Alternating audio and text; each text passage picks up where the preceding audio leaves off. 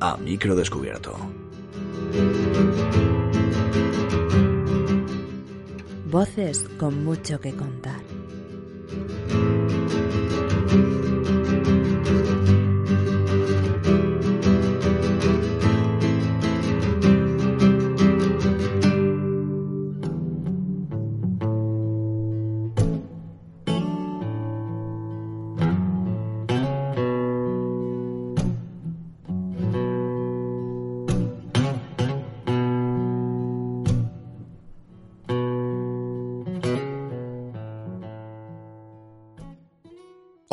Todos y todas y bienvenidos, bienvenidas al programa número 20 de A Micro Descubierto.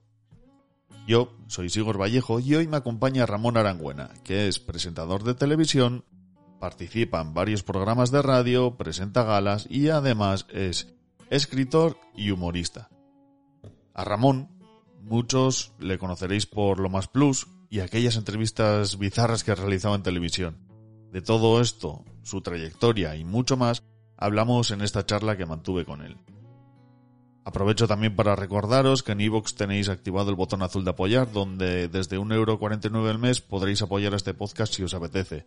Y si preferís hacer algo puntual o hacerlo de una forma más cómoda, en la descripción de este programa os dejo un enlace a PayPal para que podáis hacerlo desde ahí. Os digo siempre que todo el contenido seguirá siendo gratuito, pero si queréis echarme una manita o ayudar a este podcast a mejorar, pues tendréis mi eterno agradecimiento. No me enrollo más y os dejo con la charla que mantuve con Ramón Arangüena. Espero que la disfrutéis un montón. Hasta luego.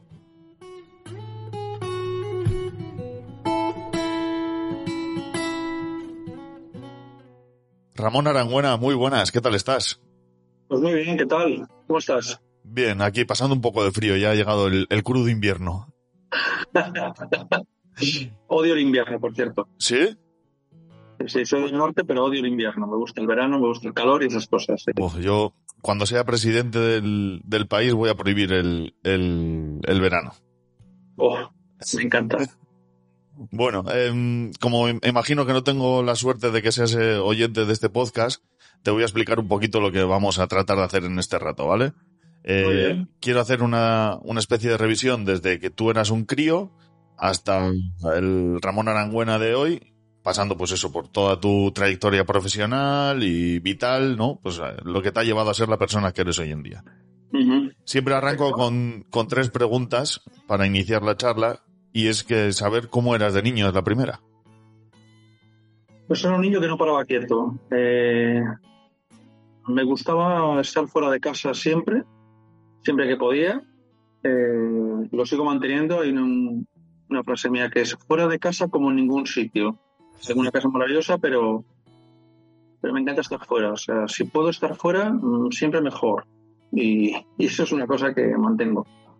Eh, y era bastante trasto. Por eso, por ejemplo, yo tuve tres bicicletas, las tres las tuve que eh, se me rompían porque andaba a lo mejor sobre una rueda nada más y cosas por el estilo y bueno, pues íbamos ahí y las tuve que ir cambiando con el tiempo, así que comprabas una rueda en un sitio, comprabas otra cosa, comprabas un cuadro, comprabas otra cosa. Siempre estaba intentando irme fuera y siempre con el reloj diciendo, "Tío, está aquí a las nueve en casa, pero muy pequeño, de 8 o 9 años, Sí.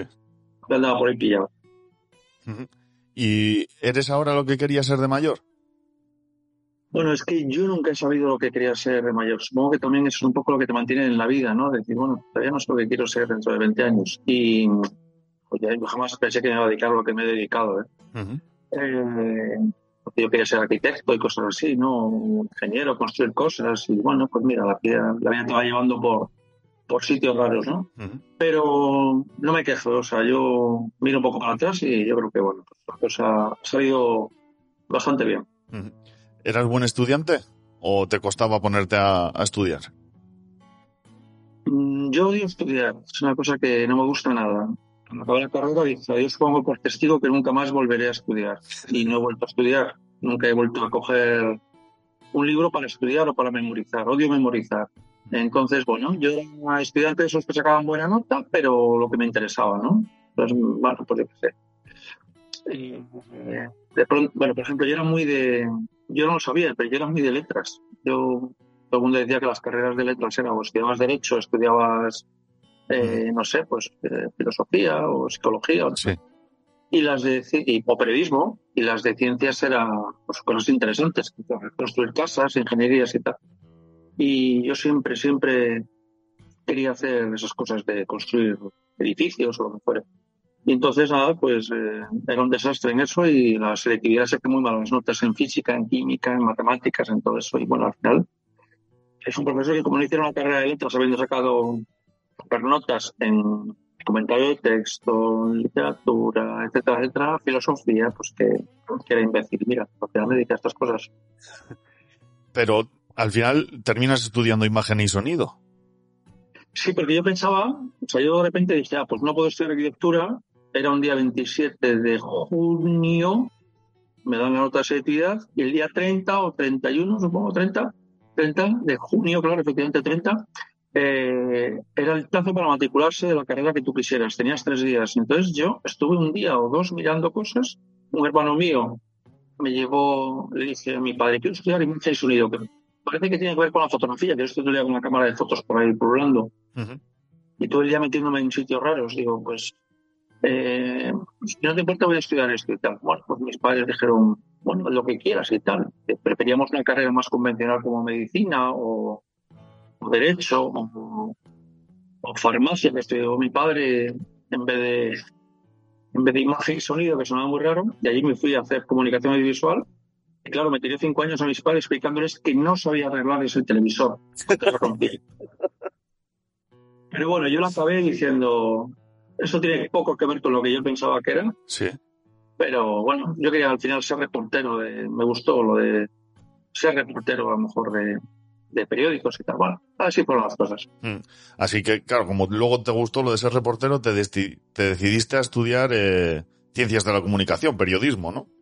Eh, Sí, además es que luego con el tiempo lo he visto que esto de la vocación es una cosa rara, pero yo, por ejemplo, a mi padre lo he comentado una vez que cuando tenía 11 años yo, mi cumpleaños, el 11 eh, o 10 años, no sé, es un 11 de enero, cayó una lluvia en Palencia, de donde soy, tremenda, y se inundó la vía del tren.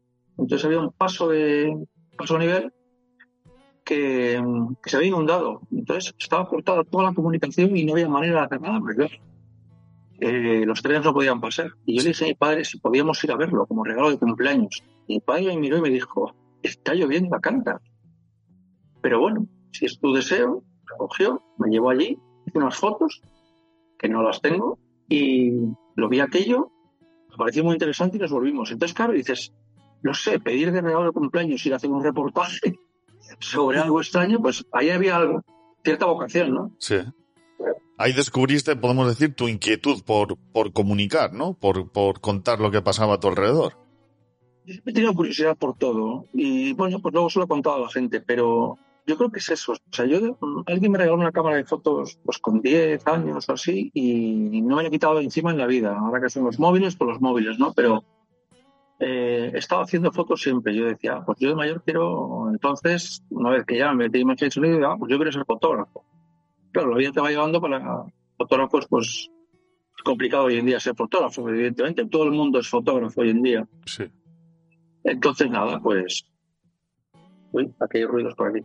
Bueno, pues, pues nada, yo decidí, decidí, bueno, pues dedicarme a hacer fotos por todos los lados. Y estaba continuamente revelando fotos en casa, en el colegio eh, donde estaba estudiando eh, el bachiller, etcétera, etcétera. Siempre, siempre con fotografías para aquí y para allá. De hecho, todavía tengo muchos negativos por aquí que ahora con estos sistemas que hay de telefonía, pues los puedo revelar, ¿no? Con sistemas de revelado así con el móvil y tal, bueno, y me, me llevo gratas sorpresas.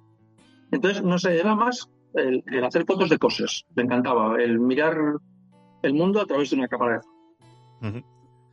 ¿Y cómo llegas al, al caso? Bueno, eh, cuando acabé la carrera empecé a agobiarme muchísimo porque, bueno, pues periodismo, como hoy, o peor incluso entonces en su momento, no tenía ninguna salida. Era la típica carrera de letras que no, no servía para nada. Alguno pues conseguía trabajo porque su familia trabajaba en eso. En mi caso eran farmacéuticos y cosas así, o sea que no tenía nada que ver. Y cuando creo que fui a la facultad a por el, a por el título, a por el último examen o mirar algo, me encontré un, una columna en la Facultad de Periodismo aquí en Ciencias de la Información, aquí en Madrid, que ponía, si te gustan los sucesos, si sabes escribir y sabes hacer fotos, llámanos prácticas, el caso. Yo no sabía ni lo que era el caso. Y dije, no me gustan los sucesos, pero me gusta escribir porque me gusta escribir, sobre todo cartas. Yo me escribía con mucha gente cartas entonces, pero muchas cartas, ¿eh? era muy curioso. Y me gustaba hacer fotografías. Entonces, nada, mandé una solicitud a este sitio, les llamé o lo que fuera y tal, y me dijeron, nada, vente por aquí. Ahí estaban ahí en un palacio en, el centro de Madrid, al lado de Alonso Martínez, en un palacio ahí, en la, en la sala de baile estaba la redacción y tal, muy curioso. En la calle Covarrubias, bueno, pues allá que me fui y nos hicieron una prueba para comprobar si éramos buenos haciendo reportajes. Y el tema que me dieron era la mendicidad infantil. Entonces, bueno, pues no estaba prohibida. Yo me fui con, con mi cámara a la Gran Vía a hacer fotos a, a mendigos con niños, luego me fui tal, luego ya me lié ese día y acabé en lo que donde estaban ahora las cuatro torres, ahí donde estaba, se llama la Ventilla aquí en Madrid, eh, con los gitanos de la cabra, haciendo otro reportaje que no tenía nada que ver. Decía, nosotros no somos mendigos, somos gente que pone películas de cine por los pueblos en verano y en invierno vamos con la cabra. Y me invitaron a cenar esa noche, bueno, fue una cosa como muy extraña. Yo al día siguiente llegué, escribí el reportaje, sí. pues una máquina de escribir, y revelé las fotos en mi casa, se las llevé al periódico y se quedaron un poco alucinados porque las fotos eran bastante buenas. De hecho, alguna he publicado después o he cedido algún libro sobre mendicidad y, y, bueno, les gustó el reportaje y esto, pues si se acaba la carrera, no sé, el 25 de junio, pues el 27 me llamaron y me dijeron, oye, mira, eh, ¿tú tienes carnet de conducir de más de un año? Y digo, sí, digo, de hace año y medio y tal. dice, así puedes alquilar un coche. Mira, te vamos a dar dinero y te vas a Huelva, que ha habido un crimen en la Sierra de Huelva, eh, por la noche San Juan, lo que sea, Sí, la noche de Juan fue, que han muerto dos personas y tal. Si te puedes ir para allá, pues vas, eh, eh, te tiras ahí unos días y vuelves y nos traes el reportaje. Bueno, pues me dieron un coche alquiler, pues fui para allá. Cuando llegué a las, bueno, que salí de Madrid a las 3 de la tarde, yo creo que estaba a las 6, allá a las 7, una cosa sorprendente de, la ansia que tenía de llegar al sitio. Y cuando llegué, más o menos en dos horas ya tenía las fotografías de todo el mundo y de toda la gente que había pasado ahí, de todo lo que había ocurrido en el suceso, hablé con casi toda la gente y, ya dije, bueno, pues esto es fantástico, esto es maravilloso. Llamé a mis padres desde una cabina de teléfonos que no había móviles y les dije, estoy trabajando para el caso. Y mi padre dijo, sal de ahí, por Dios. o algo así, o te gusta eso, pero eso te gusta realmente los sucesos. Y dije, no sé, pero esto es muy bueno, estoy con un coche de alquiler, estoy aquí en la montaña, bueno, pues muy curioso. Y ahí empezó a trabajar en el caso.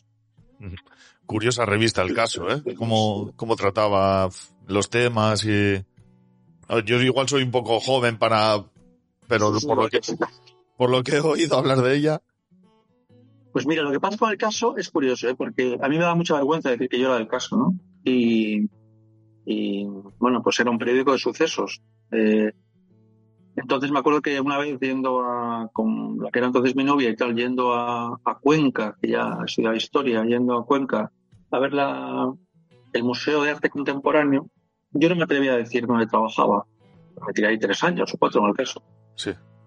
Y me daba muchísima vergüenza decirlo. Entonces ya me dijo el profesor este catedrático, me dijo, pero a ver, ¿dónde trabajas? Digo, en el caso. Y dice, ¿y te da vergüenza? No digo, sí, sí, me da mucha vergüenza. Y Dice, pues mira, la Iliada y la Odisea son casos bien contados, son sucesos bien contados. Las cosas hay que hacerlas bien y ya está.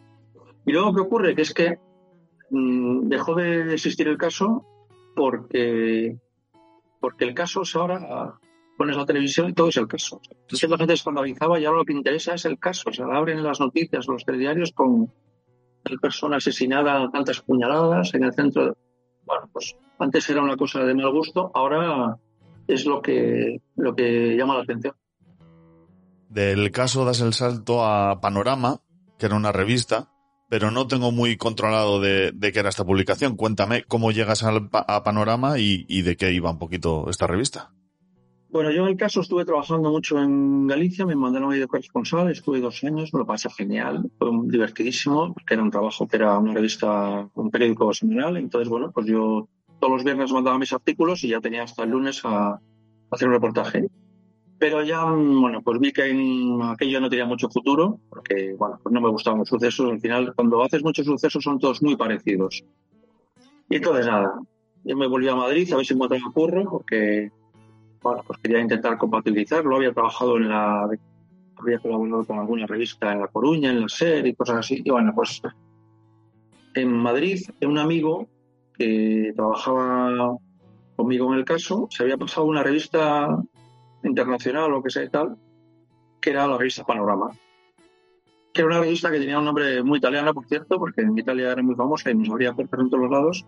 Y, entonces, eh, pues lo mismo, me dijeron, oye, ¿tú qué eres? Digo, bueno, yo puedo hacer prácticas, pero tú no estás trabajando ya de sucesos y tal. Digo, sí, sí. Dice, pues venga, vete a hacer un reportaje a tal sitio. Bueno, les gustó el reportaje, era un reportaje sobre mountain bike o algo así, o sea, sobre bicicletas. Y dice, ah, esto está muy bien escrito y tal. Y me dijeron, pues la semana que viene te vas a Holanda a perseguir al príncipe Felipe, que está, que creo que estaba de regatas con su novia. Yo dije, ¿qué? Que me voy a coger un avión que no voy a en mi vida. Pues ya que me fui a perseguir al príncipe Felipe ahí a, a, a Medemblik, todavía me acuerdo ahí, en Holanda y allí estuvimos con la Cristina, etcétera, etcétera, pues con las regatas y buscando a, la novia y a Sartorius entonces y, y no, no apareció por ningún lado. Pero bueno, nos lo pasamos muy bien, el reportaje quedó fantástico y a partir de ahí, pues bueno, pues eran reportajes de todo tipo, de entrevistas a políticos, entrevistas a, gente de, todo tipo.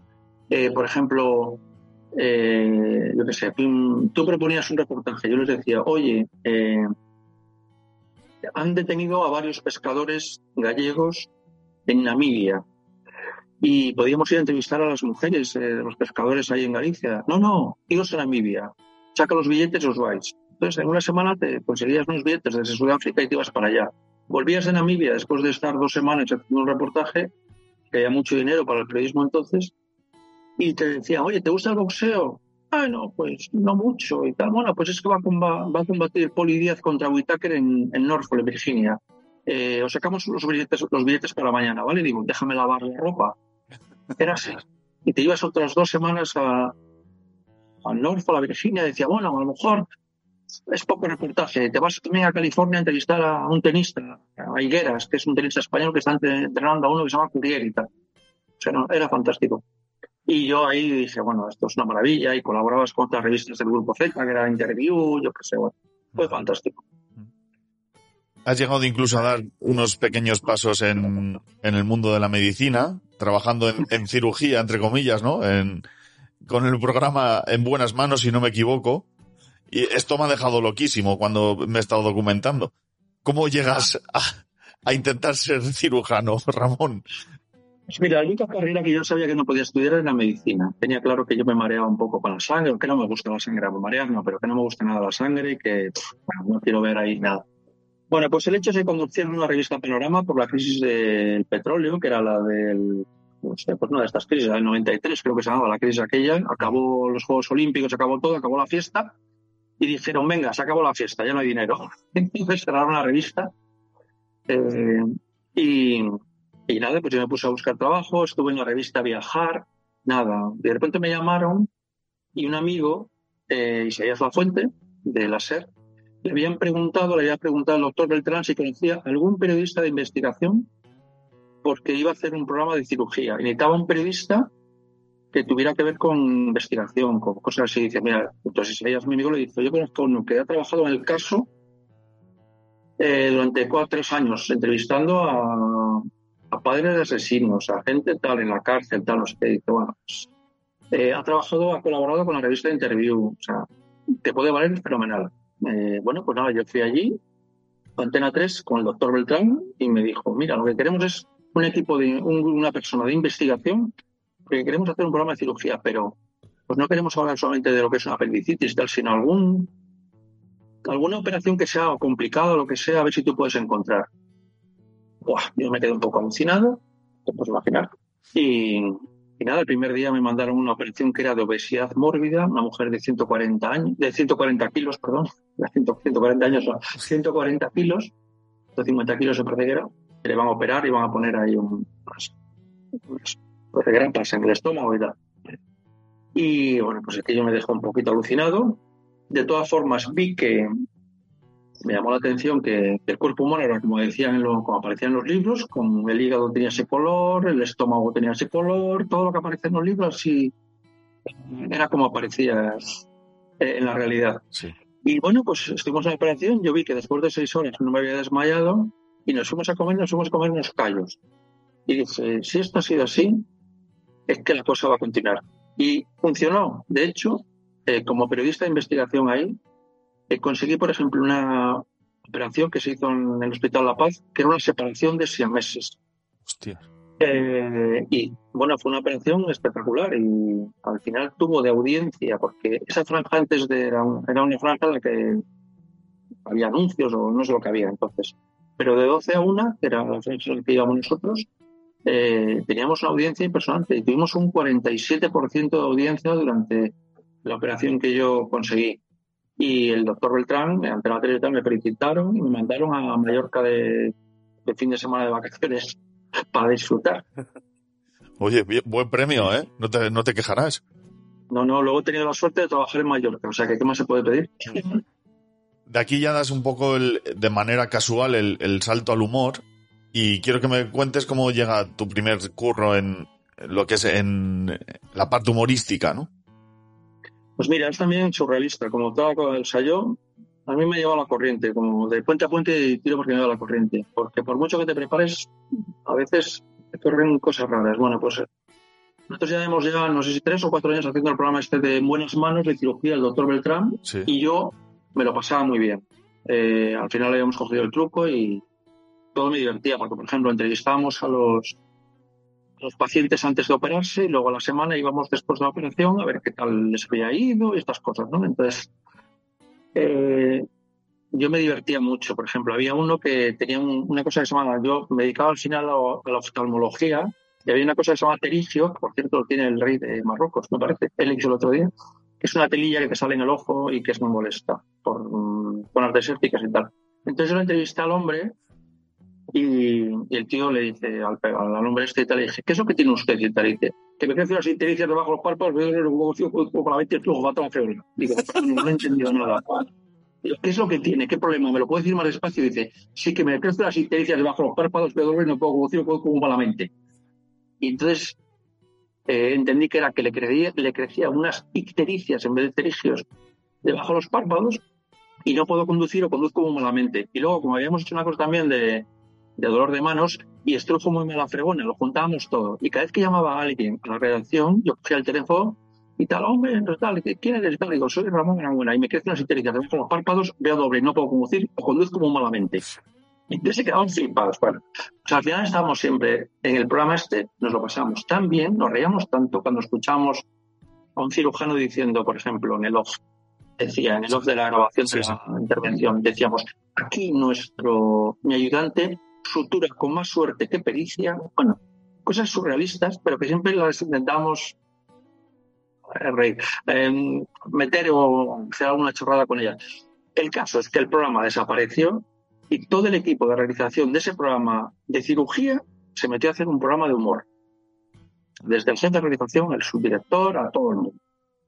Y dijeron, no, pues mira, es un programa de humor, vienen unos catalanes, se llama Osons, eh, francés, se llama Osados en español, y están buscando a un periodista o a un actor que haga entrevistas absurdas. Dice, porque en el programa francés hay un tío, eh, ya sabes cómo son los franceses, que los programas de Francia son horas y horas hablando. Bueno, pues hay un tío que se emborracha, que no entrevista a la gente y entrevista a escritores y se emborracha y se vuelve loco y tal, no sé qué dice. Entonces, eh, van a hacer un casting a actores y a, a periodistas.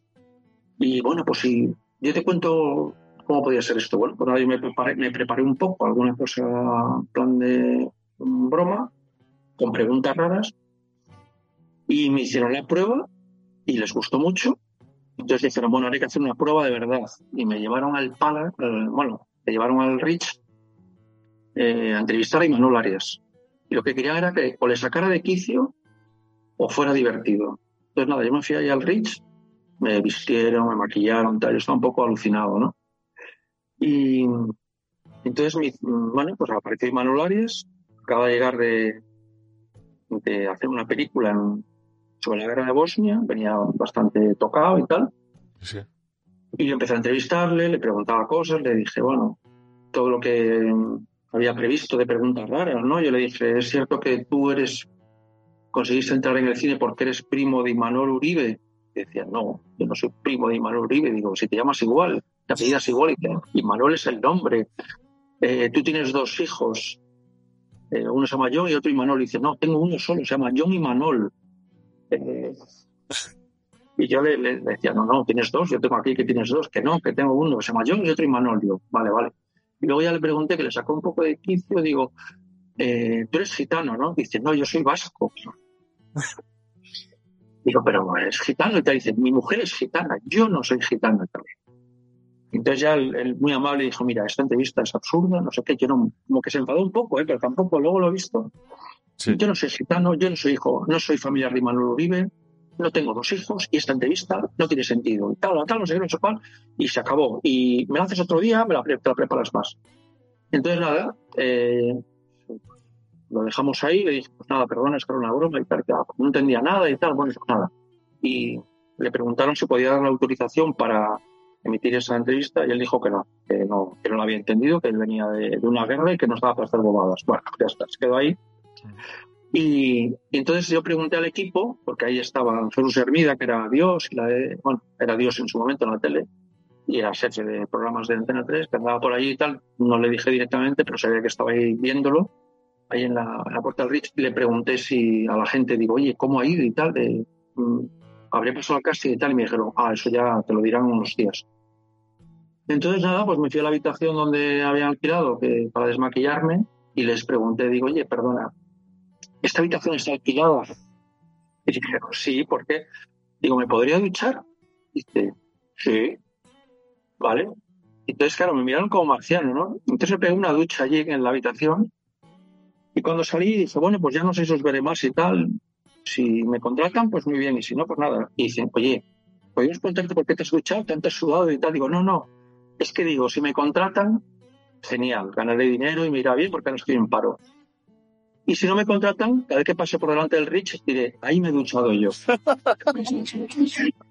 y se quedaron flipas.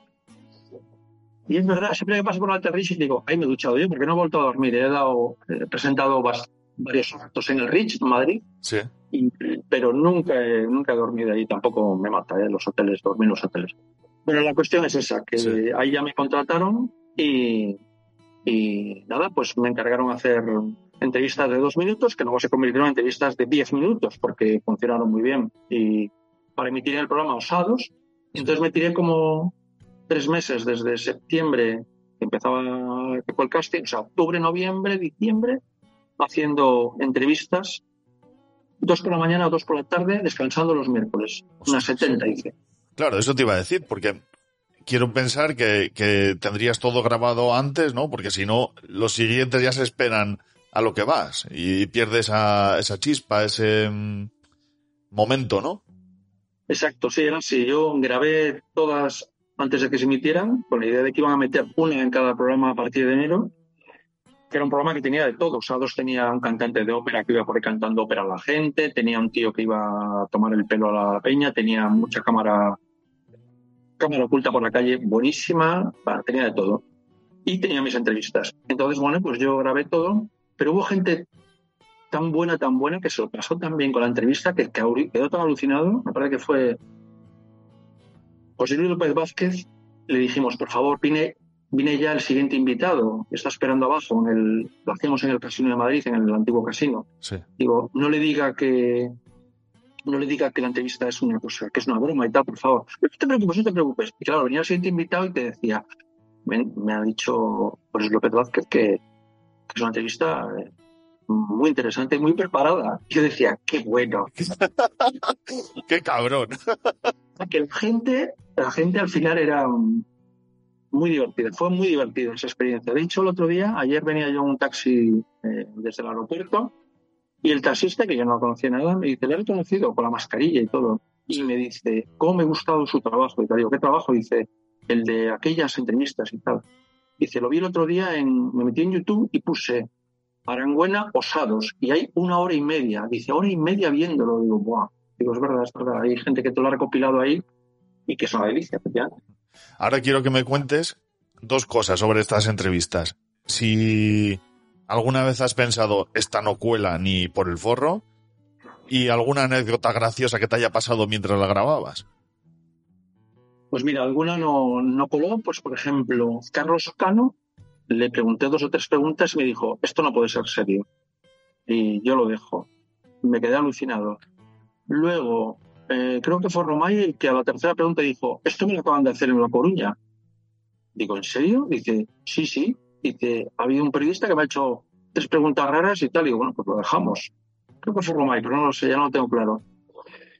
Y luego, cosas raras, me pasó de todo. Sí. Te puedo decir, por ejemplo, eh, una que me gustó mucho, para demostrar que eran eh, entrevistas, eh, entrevistas que tenían algo de periodismo, era que yo siempre pienso que el- la gente, los que son famosos o conocidos, pues tienen una máscara y siempre quieren quedar bien y ser amables.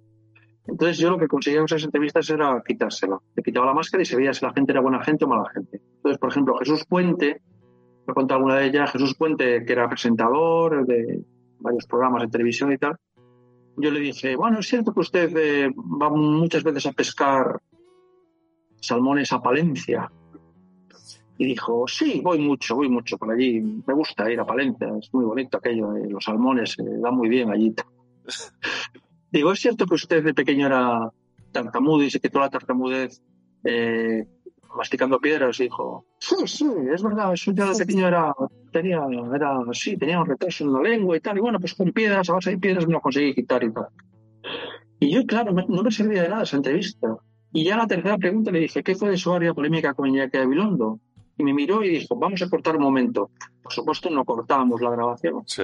Se me acercó al oído y al micro y me dijo, mira, yo nunca he ido a pescar salmones a Palencia, yo creo que no hay salmones allí. yo nunca he sido tartamudo, pero bueno, tampoco pasa nada. Pues bueno, veo que no lo tienes muy preparado y tal. Pero Iñaki Gabilondo es que, es que yo no tengo nada contra Iñaki Gabilondo. Entonces, yo si quieres te paso una pregunta y me lo preguntas por no que, para que no quedes mal. Entonces, bueno, pues demostraba un poco en las entrevistas la buena gente que había adelante, ¿no? A, eh, a veces. O, o yo qué sé, o sea, por ejemplo, Lola Herrera, yo conseguía mantener el tipo siempre. Yo no me reía nunca. Yo lo que quería era estar súper serio y convencer a la gente de que aquello era una entrevista seria y que era una entrevista interesante, aunque fuera un poco raro todo, ¿no? Entonces, Sí. yo les hacía a lo mejor 10 preguntas muy buenas o muy interesantes y luego ya preguntaba una cosa que les desquiciaba, que era un error, ¿no? Me pasó, por ejemplo, con Chicho Baños Serrador. Chicho Baños Serrador le pregunté, porque el tío vino y saludó a todos los cámaras. tal. No podíamos engañar diciendo que había una, un equipo grabando en otro lado y que era todo cámara oculta, porque no era cámara oculta, eran dos cámaras grabando y bueno, pues nada. Entonces a Chicho le pregunté una cosa que era cierta. Digo, ¿es cierto que un, dos, tres, respondo otra vez, es una copia? Una cosa, es... Yo le dije, un plagio de un, dos, tres es café, que era una cosa que había en Uruguay o Argentina, que era unas preguntas publicitarias sobre Nescafé y tal.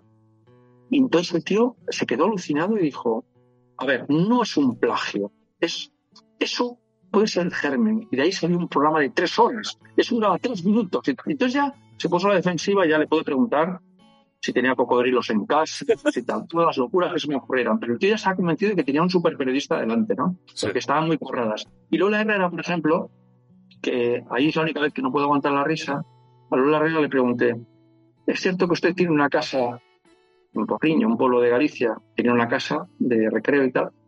¿Es cierto que usted tiene una casa de mármol en Porriño? Porque la piedra de Porriño es la piedra rosa con la que hacen los, los de Nueva York. Y dijo, no, ¿qué piedra? Digo, pero es una de mármol rosa, toda una casa. ¿Qué no? ¿Qué no es una casa? Luego también le pregunté, ¿es cierto que usted, la mayor ilusión de su vida es fue hacer el sitio de honor del Celta de Vigo ahí en tal? y ella odiaba el fútbol. Sí. No, no, tal. Y ya la tercera fue, es que me, pregun- me preparé yo el día anterior porque me habían dicho que está, pues como yo, castellana, muy seria y muy tal. Sí. Digo, ¿es cierto que usted presentando, eh, perdón, interpretando en Zamora, en el Teatro Marcos Carreón, algo así, eh, eh, eh, la obra de Miguel Delibes, Las ratas, tuvo un fracaso absoluto? Entonces me quedó mirando y me dice, mira, tienes preguntas que están cogidas por los pelos. Dice, yo en el Marcos Carreón estaba presentando cinco horas con Mario de Miguel Delibes y me salió una rata. Y tuve que suspender, tuve que suspender la, la interpretación, la obra, porque la rata nos iba. Digo, es lo mismo. Y dice, ya a punto de la enajenación mental, ya, ¿no? Claro, entonces me entró tal ataque de risa que me tapé la cara y dije, estoy llorando. Y dice, llora, llora, porque vaya mierda la entrevista que me has hecho. Siéntete culpable. Es que me encuentro a Lola Herrera por ahí, que la he entrevistado luego, hablar, hablar de teatro, hablar de Miguel Delibes, en plan serio 20.000 veces y cosas así. Que a mí me encuentro a Lola Herrera en cualquier acto, me dice, hombre, dice, ¿sabes que he vendido la casa de Vigo, la de mármol, la de mármol rosa? Y ¿sabes que le me ha salido una rata el otro día, que tengo un, que, que tiene un hámster ahora y tal? O sea, es muy divertido. Increíble. Bueno, me pasaron 20.000 cosas. Y yo sé, Ramón, que te había prometido una entrevista amable, pero te tengo que preguntar esto. Uy, ¿Qué fue de tu agria polémica con Iñaki Gabilondo? Al final fue con el hermano, la polémica. Fue con, con el que es defensor del pueblo. Pero claro, los defensores del pueblo tienen tanta gente detrás que la polémica es con ellos. No, bueno, esto siempre lo. eh, bueno, me lo preguntan y tal. Eh, la historia surge de lo típico de la televisión, hacer un running gag o una pregunta. eh, pues por ejemplo, típico decían, ¿hasta cuándo? ¿Hasta cuándo estaremos aguantando este gobierno? ¿Hasta cuándo? ¿Hasta cuándo? Hasta la próxima semana. Bueno, pues quedaba muy divertido. Entonces, ahí me dijeron, vamos a hacer una pregunta que se repita siempre. Y la pregunta era, eh, ¿qué fue de tu área polémica con Pilar Urbano? Pilar Urbano, una periodista que ha hecho muchos libros sobre el rey, ha escrito muchos libros sobre el rey y, bueno. y bueno, pues había gente que no sabía quién era Pilar Urbano. Entonces decidimos cambiarla por Iñaki Gabilondo, que lo conocía todo el mundo y bueno, pues tampoco era la misma cara. Y, y entonces, bueno, pues eh, pensamos y dijimos, venga, preguntamos por Iñaki Gabilondo. Y luego, claro, Iñaki Gabilondo, eh, cuando salieron las entrevistas, que también le íbamos a entrevistar, pero al final no pudo, un 22 de diciembre dijo que no podía y tal, y que yo estoy convencido que le hubiera hecho esa pregunta de, siendo usted una persona tan conocida y tal, con contradicciones, seguramente algún día ha tenido algún pensamiento y ha pensado, ah, ya he dicho, ¿qué fue de mi agra polémica? Con Gabilondo, con mí mismo, algo así. Y seguro que hubiera contestado, porque Iñaki tenía palabras para todo. Bueno, pues, pues al final empezó a preguntarse por Iñaki y la gente te decía, ¿con Iñaki? Pero si yo, si yo soy íntimo amigo de Iñaki. Y entonces luego, claro, cuando Iñaki me dio trabajo a mí y durante un año ahí en Naser, Sí. le decía, me salieron amigos por todas partes. Gente con la que no he hablado en mi vida. Justo, eh, esta iba a ser la, la próxima pregunta. Eh, y con estas entrevistas ya empiezas a colarte en el, en hogar de, los españoles, ¿no? Como se suele decir. Tal vez esto y tu inusual relación con Iñaki Gabilondo te lleva a que te firme para el hoy por hoy. Sí, sí, fue eso. Yo de pronto era una persona que había trabajado en el CAS, en una revista, no sé qué, el típico periodista que no conoce ni Dios, y un día salgo a la calle y me habían visto más de 7 millones de personas y me tengo que dar la vuelta. Tengo que ver una casa porque no era capaz de... Con, debía tener 31 años y tal, menos mal, porque si no te suicidas, ¿eh? De repente has, has perdido todo el anonimato y la gente te para y te agarra por la calle y no te deja moverte y te quiere, se quiere hacer fotos contigo con una cosa muy sorprendente pero tiene las ventajas de que no eso de que te, de- te dejen sitio un restaurante, que yo antes pues ibas a ir a restaurantes y si no había sitio pues te ibas, ¿no? Sino que, que de repente te llama Iñaki Gabilondo y te dice, oye, me gustaría colaborar contigo, que, que colaboraras con nosotros y tal. Ah, pues muy bien, muy bien. Y, y bueno, pues me salió trabajo en, en Canal Plus. Eh, yo hice, hice casting para varios programas, hice un casting para un programa con Norma Duval, tuve la suerte de que no salió, me imagino, porque me metí en, en plus. Y alguna otra cosa, ¿no? Todo el mundo quería hacerme entrevistas y conocer quién era ese tío tan raro. Y lo cierto es que además, eh, bueno, pues cuando yo hice esas entrevistas, me pagaron por las dos meses de entrevistas y luego yo iba a estar todas las semanas en el programa de usados.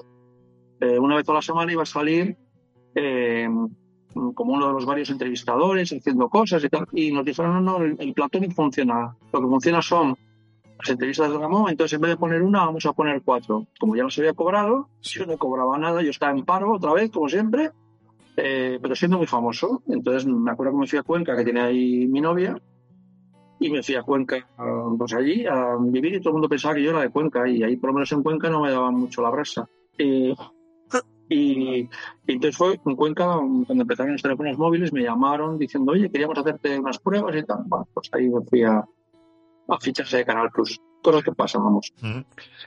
Y la salsa rosa de, de, esta pregunta es cómo es trabajar con Iñaki Gabilondo en las distancias cortas. ¿Cómo es como profesional, me imagino, como con la copa de un pino, claro?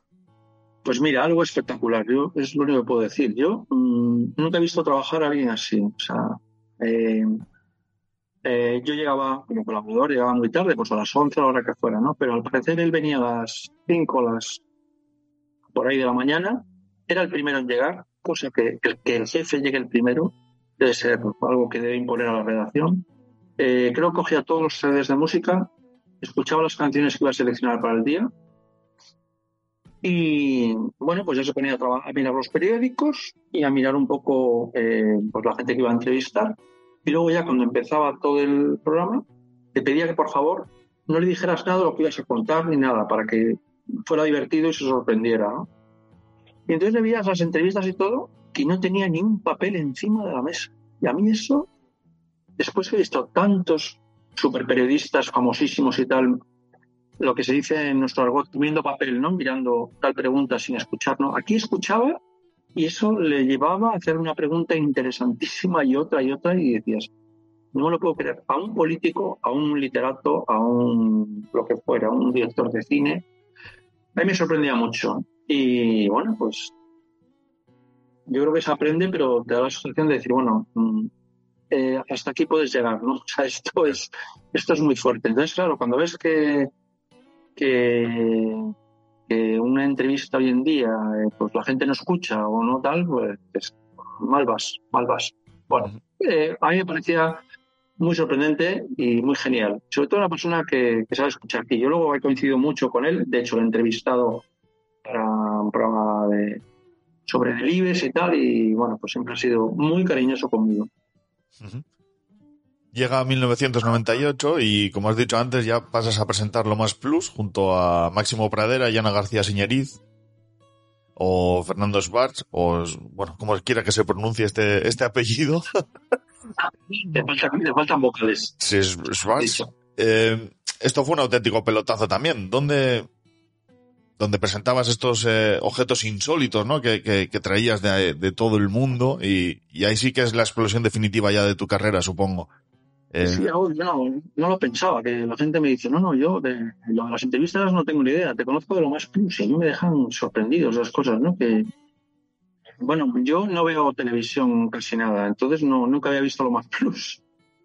Y a mí me fichan para Canal Plus, eh, bueno, pues para trabajar en lo que sea. Me metí al principio con Michael Robinson hablando de fútbol. Yo le dije, fútbol no tengo ni idea. No, da igual, da igual, tú estás conmigo. Bueno, pues me pareció una persona maravillosa, Michael Robinson, muy diferente a otra gente. Eh, y muy, muy interesante, como te puedes imaginar. Muy diferente a Iñaki Gabilondo, muy diferente a ti, pero bueno, gente muy, muy sorprendente. Súper inteligente también parece, ¿no? O parecía. ¿Sí? Súper inteligente también Michael Robinson. Sin duda, una persona, sobre todo gente eh, diferente, gente especial y gente que se interesaba por todo lo que pasaba alrededor y bueno, pues un gran comunicador, pues tu Iñaki Gabilondo, en su faceta era fantástico. Bueno, y entonces eh, me llamaron y, y, bueno, pues a mí lo del fútbol no funcioné, no, yo no tenía mucha idea y no, bueno, pues no sé por qué dije que sí, por no decir que no, me imagino, esas cosas que como eres tímido, pues dices, bueno, pues vale, el fútbol, pero no, no tengo mucha idea. Entonces me dijeron, no, a ti te han fichado para lo más plus. Entonces, bueno, pues me hicieron, me preguntó la directora, que era Amelia Alas, me preguntó que, que si me gustaba, eh, estar a la última en gaches y cosas así y tal. Digo, no, mira, tengo un teléfono móvil desde hace un año porque no me gusta la tecnología, eh, no me gusta ir de tiendas, solo llevar la ropa hasta que, hasta que, no hasta que está gastada, sino hasta que está destrozada y ya da vergüenza. Eh, sigo así, ¿eh? ¿eh? Digo, tengo dos pares de zapatos, unos marrones y unos negros, y llevo más o menos la ropa de verano y invierno también, pero con un jersey. y digo, nunca he ido al puerto inglés, entrado y me he mareado porque no tiene ventanas y no me gusta. Entonces no soy una persona que vaya de tiendas. Y dice, pues vas a hacer una cosa de consumo. Digo, ¿qué? digo que no, que no, que digo, es que no, yo no. Dice, busca cosas raras y tal. Intenta encontrar objetos raros y tal. Digo, bueno, eso a lo mejor sí me hace gracia, porque sí que tengo una colección de cosas raras en casa. Sí. Bueno, pues nada, yo me metí con eso, con, una, una, una compañera y una compañera eh, fantástica que me, me, la pusieron allí, que la conocía de Antena 3, que ya, ya, ya es casualidad. Y los dos empezamos a hacer, eh, a buscar objetos extraños. En principio era algo semanal, parece que funcionó, y ya eh, querían que fuera diario. Entonces yo recuerdo que mi padre, que nunca había visto el programa tampoco, dijo, ¿cómo te vas a meter entre esos dos monstruos?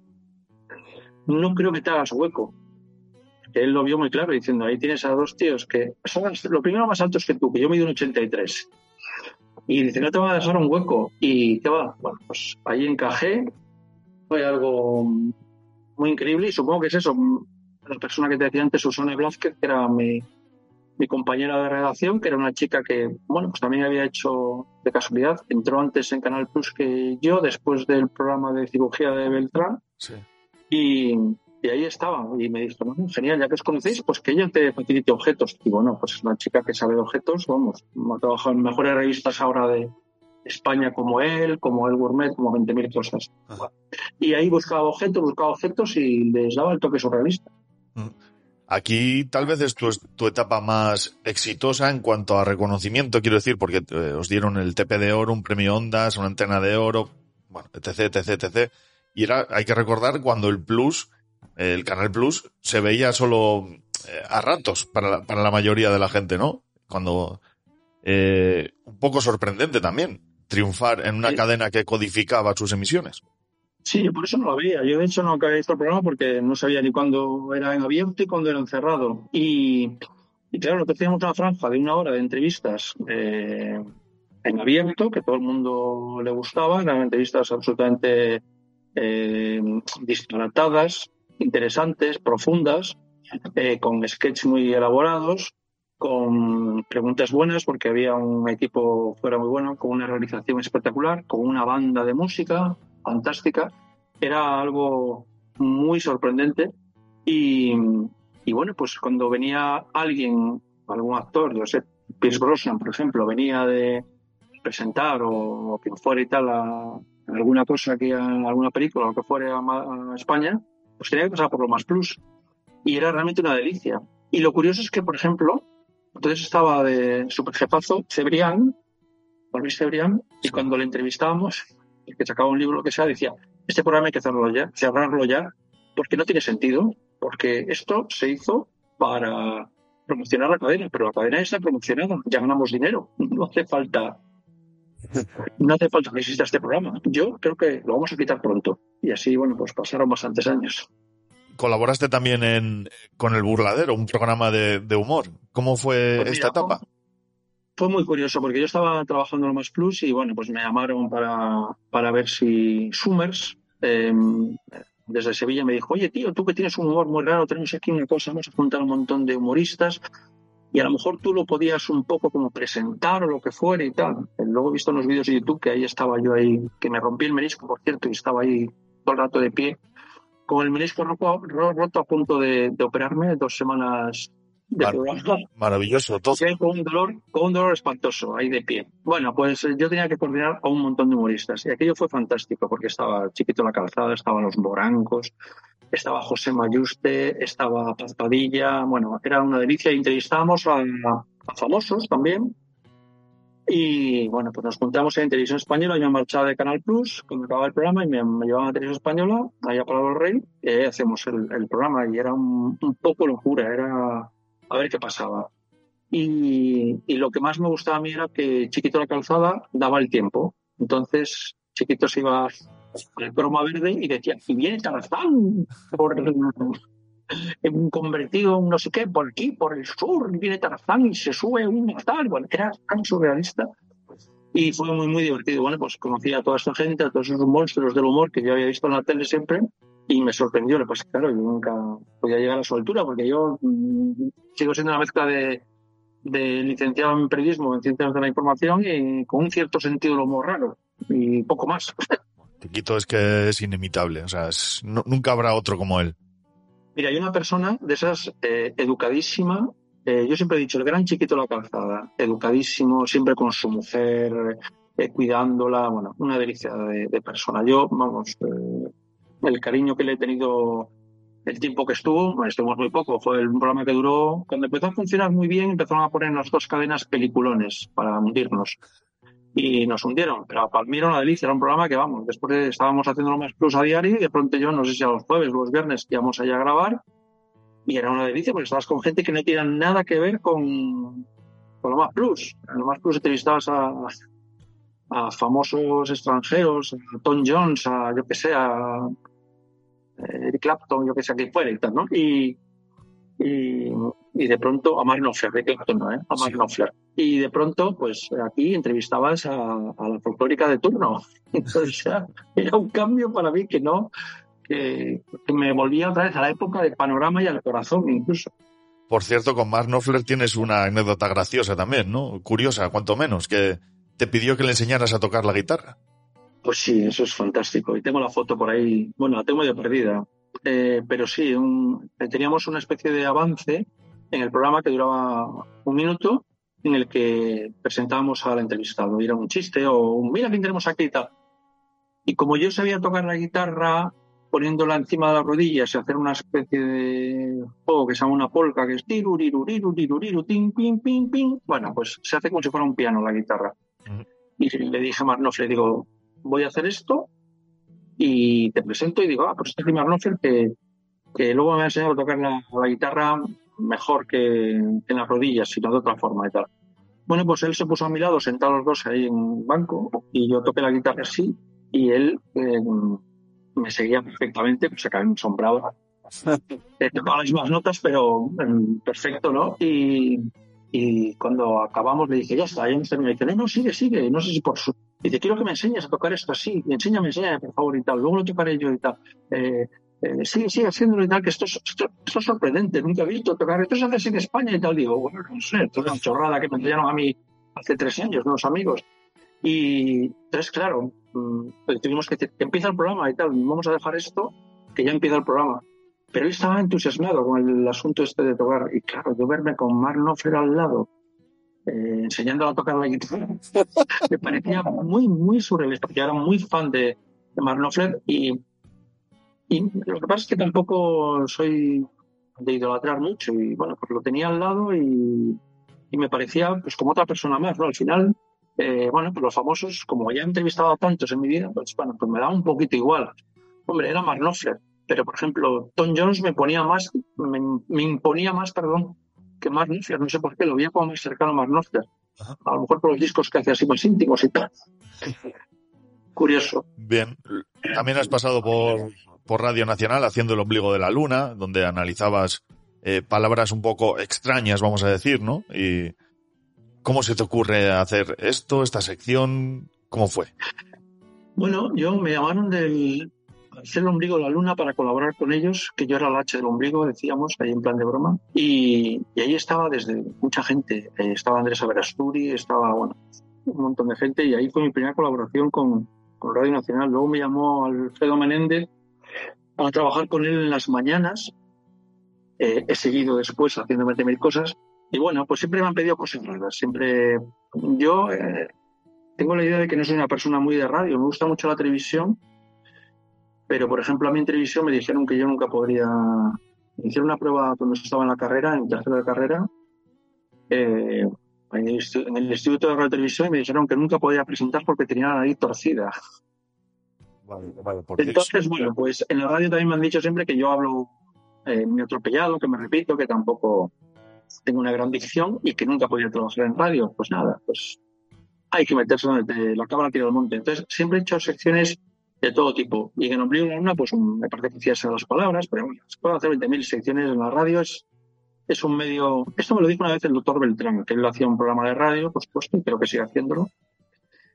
Que me decía, en periodismo, eh, la, eh, la, radio es como tu casa, siempre está ahí, siempre puedes hacer radio, siempre puede haber un hueco, una radio grande o más pequeña, lo que sea, pero siempre puede que tengas un huequecillo para dar lo que quieres o entrevistar a quien quieras.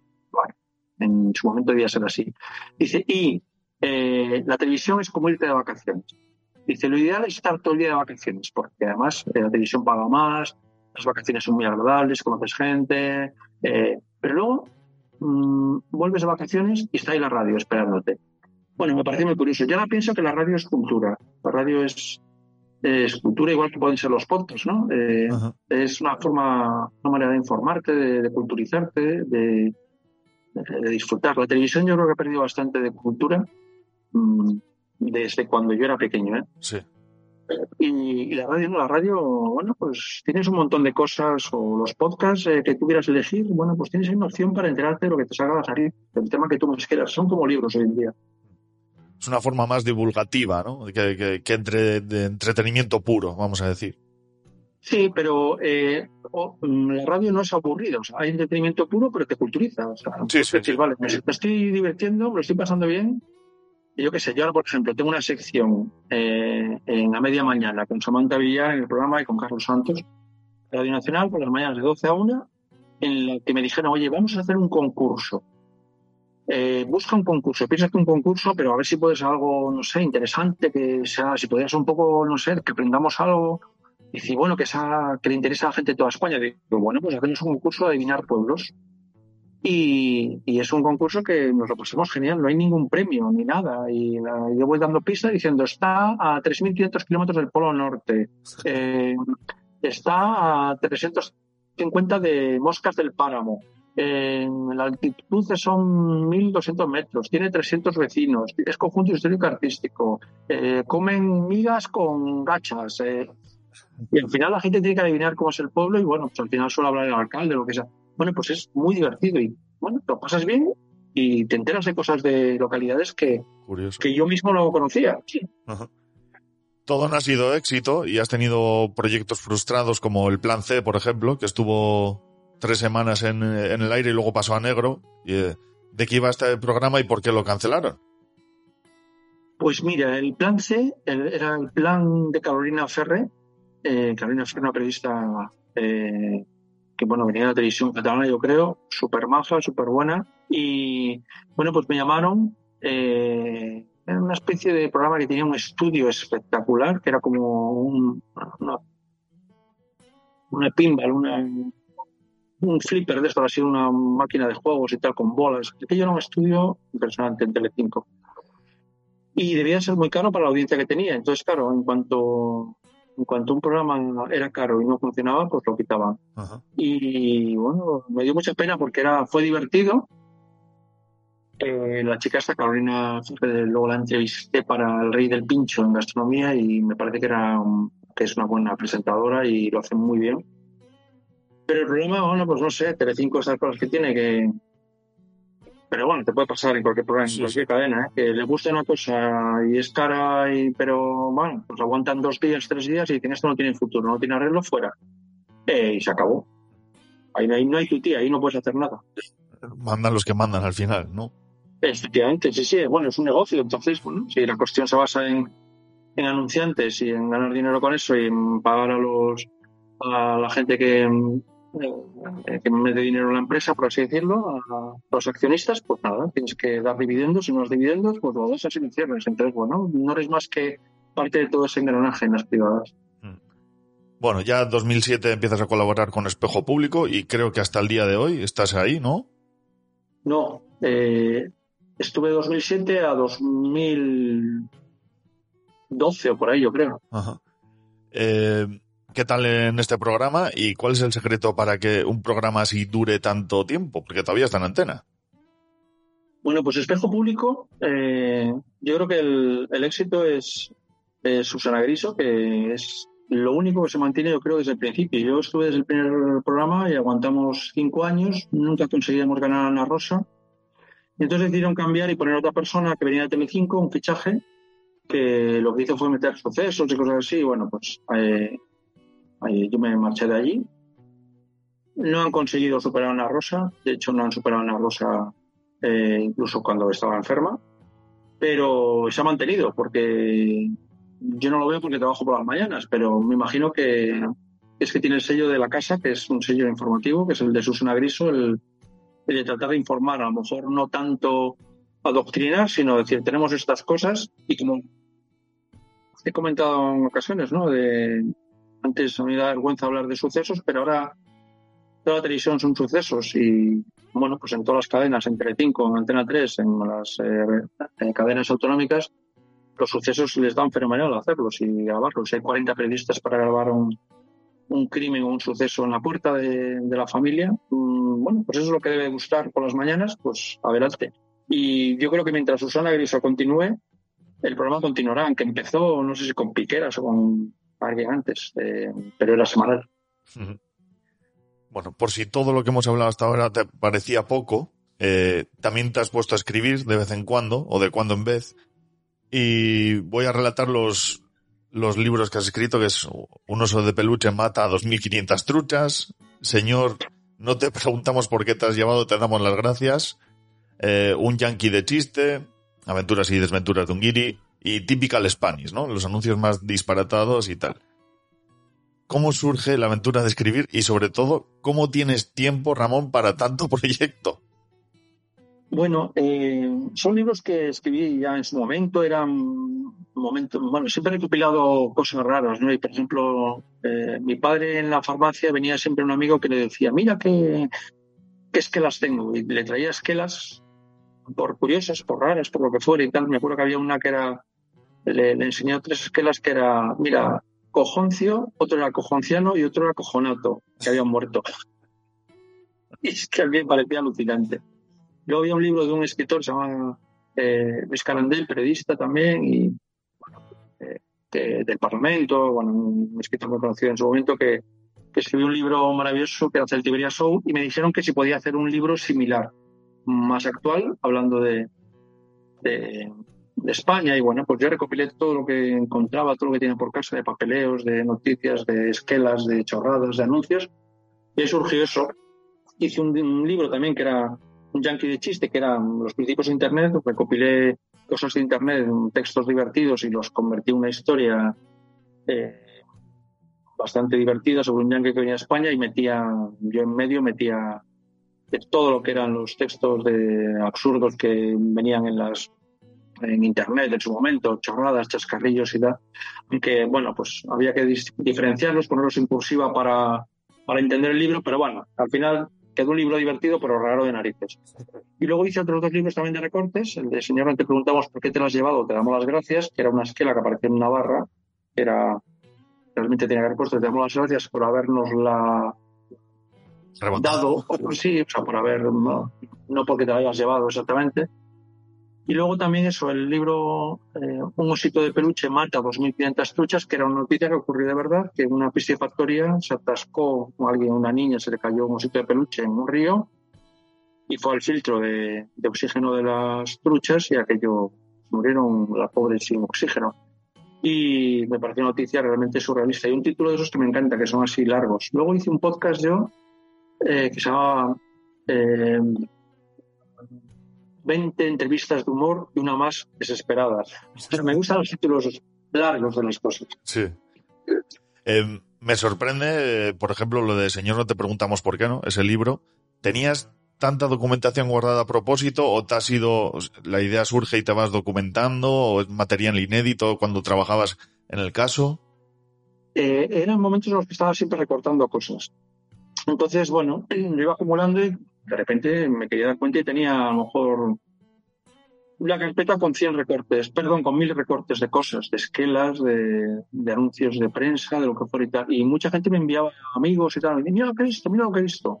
Bueno, y al final decía, venga, voy a sacar otro. Me llamaba la editorial y le decía, oye, ¿por qué no sacas otro? Lo que es que hoy en día este ya no tiene mucho sentido porque Internet está todo lleno, o sea, de, de discusiones de vecinos, de lo que quieras. Ya la gente, si quieres mirar esquelas divertidas, pues te vas a internet. Pues pones esquelas y las encuentras. Si quieres buscar algo divertido, pues no tiene mucho sentido el, tener un libro hoy en día sobre estos temas. Pero bueno, escribimos algún libro. Estoy en medio de otro libro. He escrito el primer capítulo para liarme. Sí. Y, y lo tengo escrito y ahora tengo que continuarlo. Pero bueno, por lo menos para hacerme el arranque y ver que puede ser divertido, y lo voy a hacer como esquema, una novela divertida.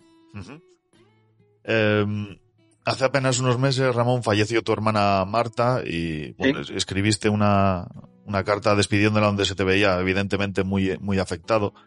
Eh, tenías una relación muy estrecha con ella y la pregunta es, ¿es muy doloroso continuar eh, al día siguiente haciendo humor? Eh, con, un momento así donde estás eh, emocionalmente jodido?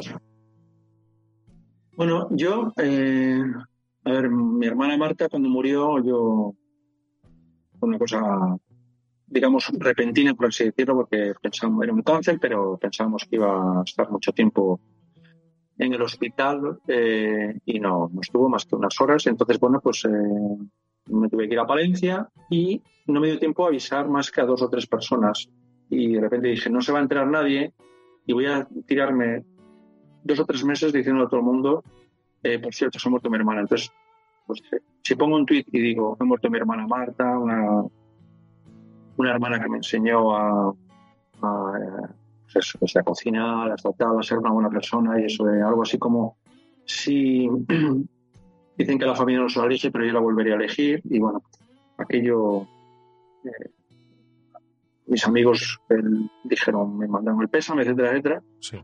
Pero claro, aquello se desmandó, o sea, hubo como dos millones de personas desde América y cosas así, diciendo que lo siento. Era, un texto escrito o sea, en el canatorio a prisa y con falta de ortografía y todo. eso. una cosa un poco curiosa de lo de las redes sociales. Y, me ocurre una cosa que es que cuando murió mi madre yo estaba trabajando en, espejo público y, y al día siguiente me fui a trabajar dije, me dijeron mis hermanos, tengo una familia, tengo hijos y tal, y dije, bueno, aquí hay que seguir para adelante y no puedes pararte. Y a mí me enseñado eso en la vida, decir, bueno, si te cansas, levántate y tira para adelante. Y sigo así. Entonces con mi hermana ha sido algo parecido. He estado muy tocado, eh, bastantes días, pero bueno, pues eh, no te lo esperas que se muera un hermano más mayor que tú y esas cosas, ¿no? Siempre, bueno, más mayor que tú, más, más cercano a ti, el más, más joven casi cercano a ti, piensas que se van a morir los más mayores, esas cosas, ¿no? Pues nada, somos muchos hermanos, somos seis. Y, y, no te lo esperas, ¿no? Y dices, bueno, bueno, bueno, la hermana con la que yo de pequeño más me ha cuidado, más tal, y va, y se muere y tal. Por mucho que nos llevemos genial, nos tengamos cariño los seis hermanos, pero no me lo esperaba yo, todo lo que ha ocurrido.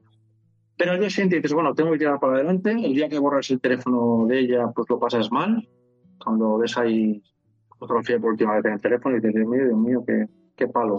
Pero bueno, eh, la recuerdas y la recuerdas en intimidad y tiras para adelante, no hay más. Como decía Queen, show más go on, ¿no? Efectivamente, hay que. La vida es así, o sea, es tremendo. Pero es que pasen eh, otro tipo de, de, cosas, así, no lo sé, o sea, ya esto ha sido una enfermedad que ha durado unos seis meses, ha sido mm, como rápido y dices, bueno, pues casi al final este tipo de enfermedades, un cáncer y tal, eh, casi mm, si la cosa va mal, prefiero que no se largue en el tiempo. Entonces, bueno, pues hay que tratar de, no digo de ver el punto de vista del maravilloso de las cosas, porque esto no lo tiene, nunca lo tiene, un cáncer no lo tiene nunca, pero bueno, hoy ha sido más largo, más duro, más terrible. Y ahora voy con la clásica pregunta que le he hecho a todas las personas que han pasado por aquí y trabajan con el humor. ¿Dónde están los límites del humor? Pues yo creo que en la ley. Lo que la ley es muy interpretable. Pero el límite del humor tenía que estar en la ley y se acabó.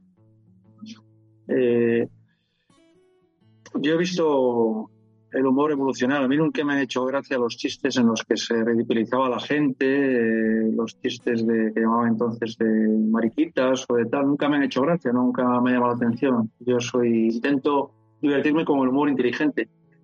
Pero bueno, eh, no sé si era Julián Lago, hace poco decía que iba a meter un chiste de maricas, de negros y de no sé qué otra cosa en su espectáculo, solo por tocar las narices. Y bueno, pues me parece que, que si la ley se lo permite, pues que lo haga. Y el que el que vaya y se ofenda, pues, pues no vayas.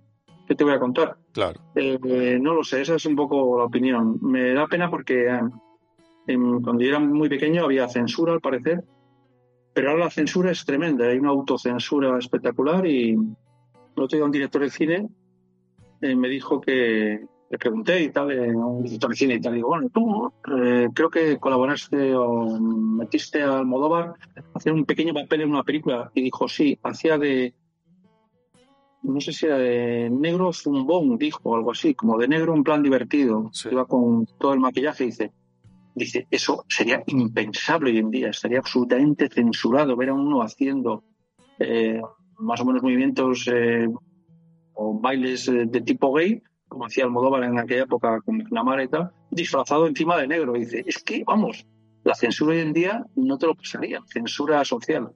Y es verdad, es un es curioso, ¿no? Y bueno, pues eh, eh, no te lo esperas, pero esta mm, idea políticamente correcta Sí. es fantástica, que es ideal porque alguien se puede ofender, eh, llega hasta los confines de, del absurdo.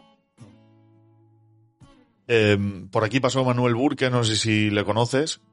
No, Bueno, pues es un humorista que trabaja en la SER, hace eh, buenismo bien con Quique Peinado y Enar Álvarez. Bueno, sí, un humorista, es actor, es, sí, bueno, pues sí. es guionista también. Bueno, eh, pasó por aquí y a esta misma pregunta, eh, luego le hice la segunda, que es la de cómo tratamos a los ofendiditos, ¿no? Como se suele decir. Y él me respondió que no le gustaba ese término porque le parecía, eh, pues eso, ofender a los que se ofenden, ¿no? Como una falta de respeto a los que no les gusta ese tipo de humor o lo que sea.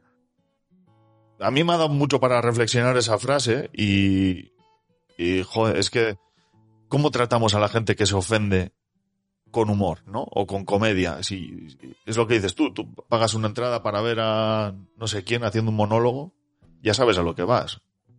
¿Qué hacemos con ellos? Y claro, lo sacas de contexto, lo sacas de ahí, sacas de, no sé, eh, Miguel Lago, le sacas hora y dos horas de espectáculo y sacas cinco segundos en el que se está cagando en Julio Iglesias. Y claro, la gente que le gusta a Julio Iglesias, ¿qué va a decir? Que este hombre está contra Julio Iglesias y lo que quiere es que se pudran en el infierno. No, sí que es absurdo. Y estamos así todo el día con las redes eh, con estas chorradas, con sacar cosas un poco de contexto, lo que fuere, y es una desgracia. Es un, es un error. Y bueno, pues lo dicho, lo que estamos siempre eso, pensando en las minorías, minorías, minorías, que bueno, pues yo lo comprendo, que alguien no puede pasar muy mal y no sé qué, pero ya te ofendes con unas cosas tan absurdas que, que vamos, dices, mira, hijo, echa para adelante. Que yo me puedo ofender por lo que sea, porque tengo el pelo blanco, pues ah, es que los que tenéis el pelo blanco sois todos idiotas. Pues vale, ¿te ofendes? Pues hombre, Dios mío. Pues problema Pues tuyo. eres viejo, no idiota. En fin. Eh, antes has com- comentado así un poquito de soslayo. ¿Cómo convives con la fama y las redes sociales, todo esto? Bueno, yo eh, me hace mucha gracia porque cuando yo fui muy famoso, que era en la época de más plus, eh, la fama es efímera, ¿no? Eso lo sabe todo el mundo. Entonces, bueno, lo sabe todo el mundo, no se lo cree, la gente que llega a la fama no se lo cree, pero eh, como yo tenía muy claro que cuando empecé a ser famoso ya tenía 31 años y había trabajado en, en los reportajes más cutres, en el programa más cutres del mundo y posiblemente me tocara otra vez cuando dejara de ganar tanto dinero y ser tan famoso volver al mismo sitio y me acuerdo que me empeñé en seguir yendo en metro, seguir yendo en autobús, seguir en tal. Y llegó a ser agobiante porque a lo mejor te encontrabas en el metro a gente que venía borracha ¿eh? y te oh, bueno, el de tal, y aquello era un lío y bueno, pues tuve que cortarme un pelo y diciendo, bueno, pues mira, tampoco, ya volveré. Y, y lo bueno es que ya hay tanta diversificación y yo no soy tan famoso que la gente me mira y no sabe muy bien de qué, de qué me conoce. Y dice, tú eh, eres de mi pueblo sales en la tele o qué pasa contigo y tal. Es muy gracioso. Se producen situaciones muy, muy, muy raras. Y bueno, pues yo ahora, por ejemplo, he conseguido ir a Radio Nacional. Eh, por las mañanas a, a media mañana voy, eh, como voy por la mañana, ya no por la noche, que antes hacíamos gente despierta por la noche, puedo ir en transporte público y en el transporte público no me conoce ni Dios, porque la gente que va al transporte público es muy joven y mucho extranjero, mucho sudamericano, mucho centroamericano y no tienen ni idea ni de quién soy ni nada por el estilo. Entonces es una delicia. Maravilloso. Lo comenté a Samantha Villar, digo, Samantha, digo, si es que tú O sea, en el metro no te conoce nadie. Si es que en el metro, mm, bueno, salvo unas horas así, me imagino, juntas y tal, digo, pues es una partida. Ahora, para este bloque que voy- de preguntas que te voy a hacer ahora, he pedido la colaboración a mi amigo Esteban, que es palentino como tú, y él me dice que de palentino a palentino, cuidado, eh, en lo más plus siempre remarcabas que, que eras de Palencia, ¿no? Que eras palentino. Si lo hacías por poner en el mapa Palencia, o por qué, y qué significa Palencia para ti, y cómo llevas vivir lejos de, de casa. Lo del Palentino de Oro, que fue una cosa que sacó, eh, pues me que fue Máximo Pradera y tal. Bueno, yo creo que era un poco, eh, porque nadie era conocido en ese momento. Es- Estaba Marta Domínguez, que era, sigue siendo la persona más famosa, de- bueno, sigue siendo, fue la persona más famosa de Palencia en ese momento.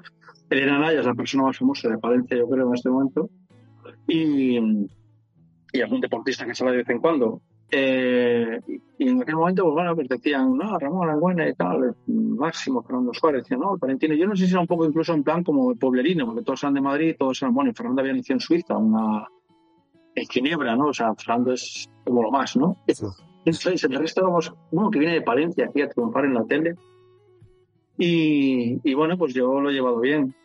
Eh, cuando me hice tan famoso, eh, me dio mucho miedo ir a Palencia, porque dije, si no puedo andar por la calle el día que vaya a Palencia, ¿cómo va a ser esto? Entonces ya un día me llamaron para dar el pregón de la ciudad, yo nunca había hecho nada por el estilo y dije, venga, pues ya está, ya me enfrenta a todo.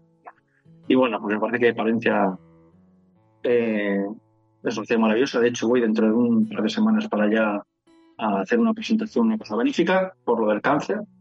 Y, y tengo, sigo teniendo ahí algo de familia, poca, familia política sobre todo.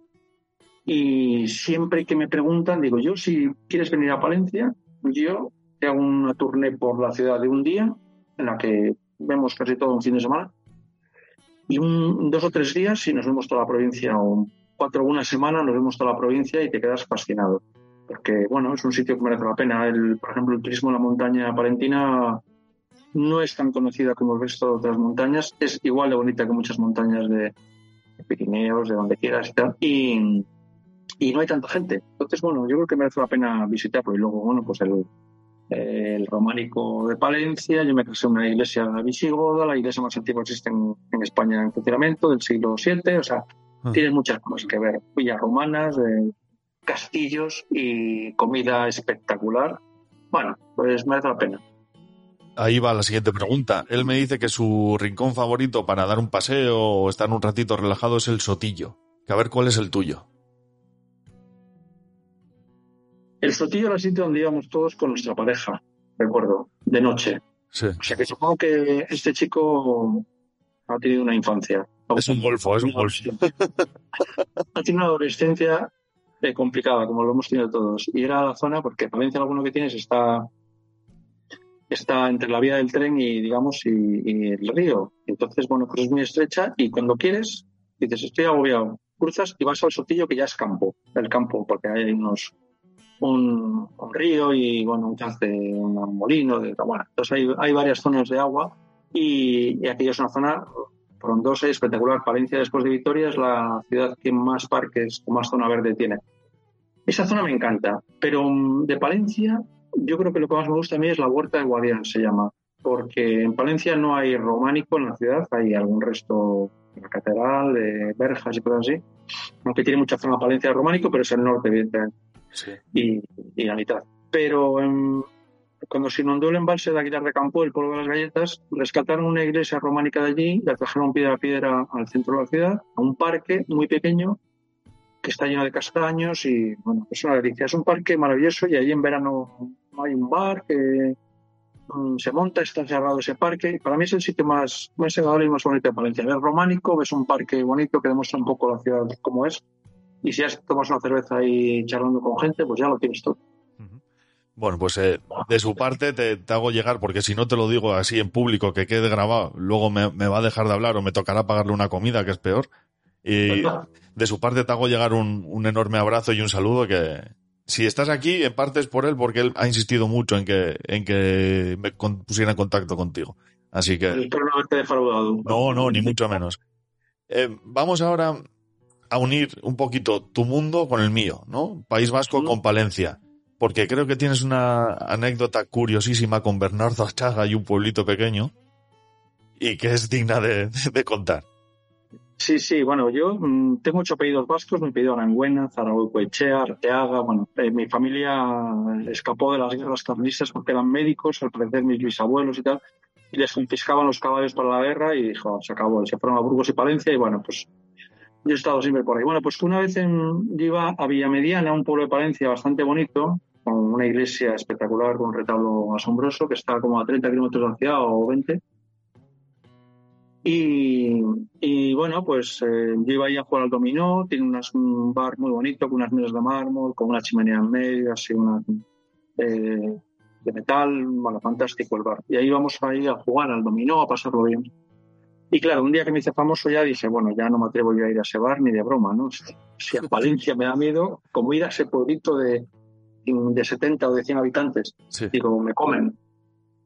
Bueno, pues ya una vez que ya fui a Palencia, di el pregón y dije, bueno, esto es pan comido, ya puedo, ya ha pasado lo peor de ser famoso, me voy a ir al bar. Y cuando llegué me dijo el camarero, dice, hombre, y tal, no sé qué tal todo. Y dice, ah, te hemos visto en la tele y tal. Ah, sí, sí, estoy por ahí, no sé qué. Dice, normal, porque cuando te dijimos, mira, esto pasa aquí siempre, siempre que, que viene, siempre que, que viene gente rara al pueblo o extraña al pueblo, luego sale en la tele. Y yo digo, "Mm, ¿qué me estás contando? Y dice, no, es que aquí vino un etarra una vez. Digo, ¿qué? Dice, sí, aquí vino uno, bueno, le llamamos el etarra y tal.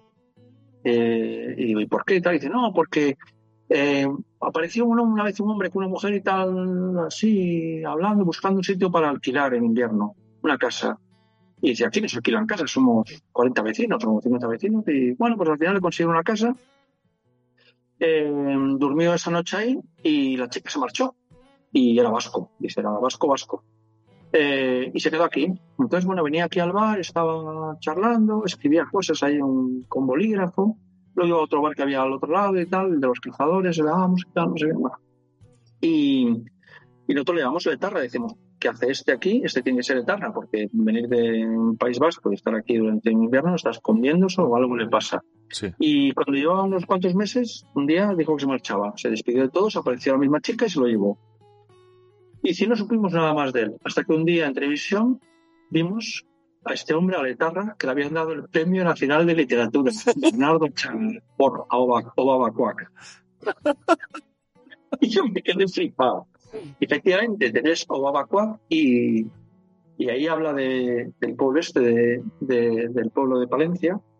Y luego yo, claro, he coincidido con Bernardo Chaga eh, una vez en la, en la Biblioteca Nacional o en la casa, en el Instituto Cervantes o algo así, y me acerqué y se lo dije, digo, bueno, pues creo que hemos estado el mismo bar, me ha pasado estas cosas, y él se reía y dice, sí, sí, sí, sí, Villamediana, dice Villamediana, el pueblo y tal, eh, un pueblo donde pasé un invierno muy interesante, claro, sí, efectivamente, o Babacuá, que está ahí, es un libro que habla de, de un pueblo vasco, pero es un pueblo de Palencia realmente, de hecho, se, los pastores del pueblo se enfadaron con, con el texto de, de Bernardo, curioso. Sí. Bueno, eh, antes has comentado que los podcasts te gustaban y tal. ¿Eres oyente de, de podcast? Eh, bueno, los podcasts siempre he escuchado, pues por ejemplo en Radio Nacional eh, hay varios programas en los que pues, se habla de un tema eh, y me han gustado siempre. Ahora están de moda los podcasts. Y, y bueno, he escuchado varios. Eh, no, no estoy muy enganchado porque no tengo mucho tiempo. Yo, como has visto por todo lo que hago, estoy Sí. continuamente haciendo cosas. Tengo tres hijos, tengo un lío en casa de narices. Soy absolutamente pluriempleado. Los viernes me voy a Valladolid a la televisión de Castilla y León. Trabajo aquí la tierra desde hace ocho años. Estoy en Radio Nacional a diario. O sea, mm, no tengo mucho tiempo y me gusta mucho ver películas. Entonces, si tengo ocio, casi lo dedico a ver películas. Oigo podcast a lo mejor en, en el coche, pero últimamente no me muevo en coche, cual oigo pocos podcasts, pero creo que, bueno, que son interesantes. ¿Te atreves a recomendar uno? Eh, recomiendo el mío. Recomiendo el mío sin duda alguna. Eh, el, eh, por ejemplo, el que te he dicho de 20 entrevistas de humor y una más desesperada. Entrevisté a 20 humoristas, a gente muy conocida, como Castelo, Coronas, eh, bueno, qué sé. Eh, Y luego, por ejemplo, hay uno que es, para mi gusto, el mejor que he escrito, que es el de Ramón Arangüena, por increíble que parezca, en el que, son cinco podcasts o algo así, eh, cuento un poco toda mi etapa laboral. Entonces, todas las cosas más absurdas que puedan pasar a alguien, las cuento ahí, tal como ocurrieron.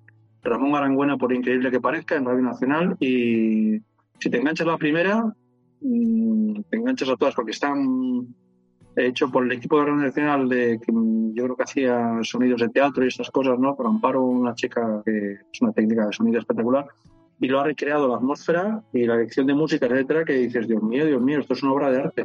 Mm. Ese es el que más recomiendo. Vale, tomo nota. Y me ha sorprendido también verte eh, en la carrera solidaria de 24 horas de Ford. ¿Qué tal la, Sí. la experiencia? ¿Te gusta mm, conducir y conducir rápido?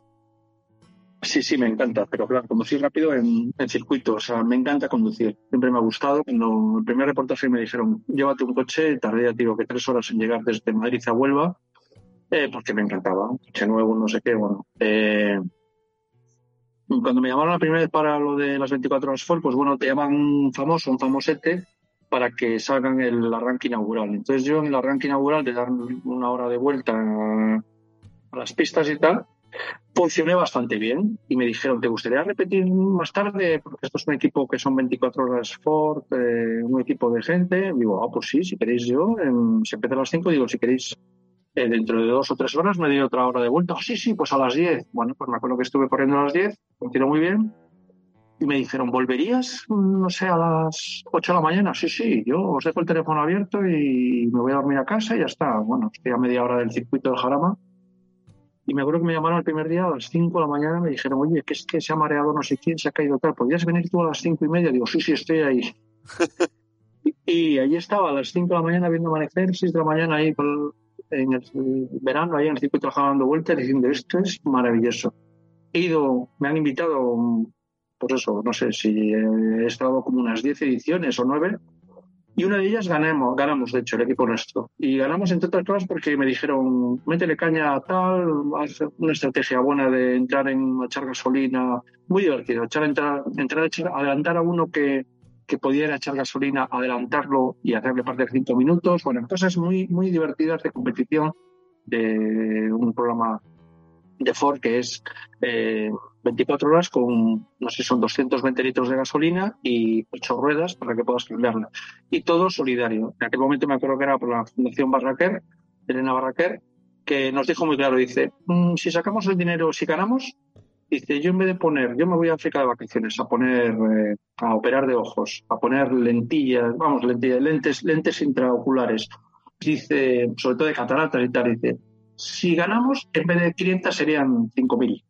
Ostras. Y bueno, pues ganamos y, y se consiguió. Qué bueno.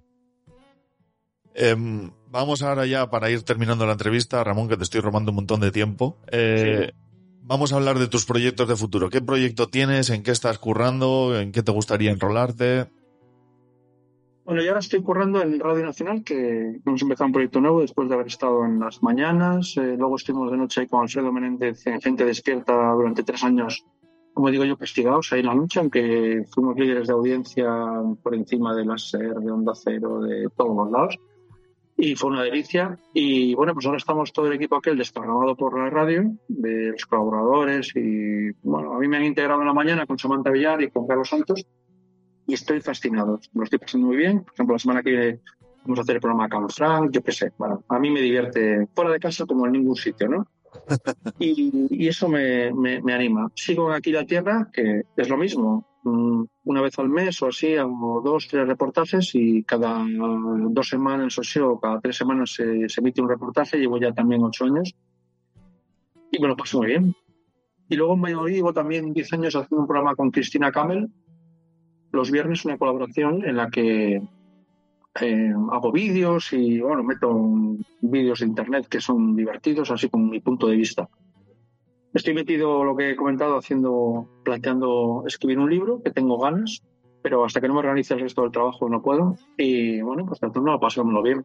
Eh, si salen más cosas, vaya pasado, por ejemplo, estoy haciendo entrevistas para la Fundación Miguel Delibes, me lo ofrecieron y me encantó, entrevistando a un montón de gente muy interesante. entre ellos Lola Herrera, por ejemplo.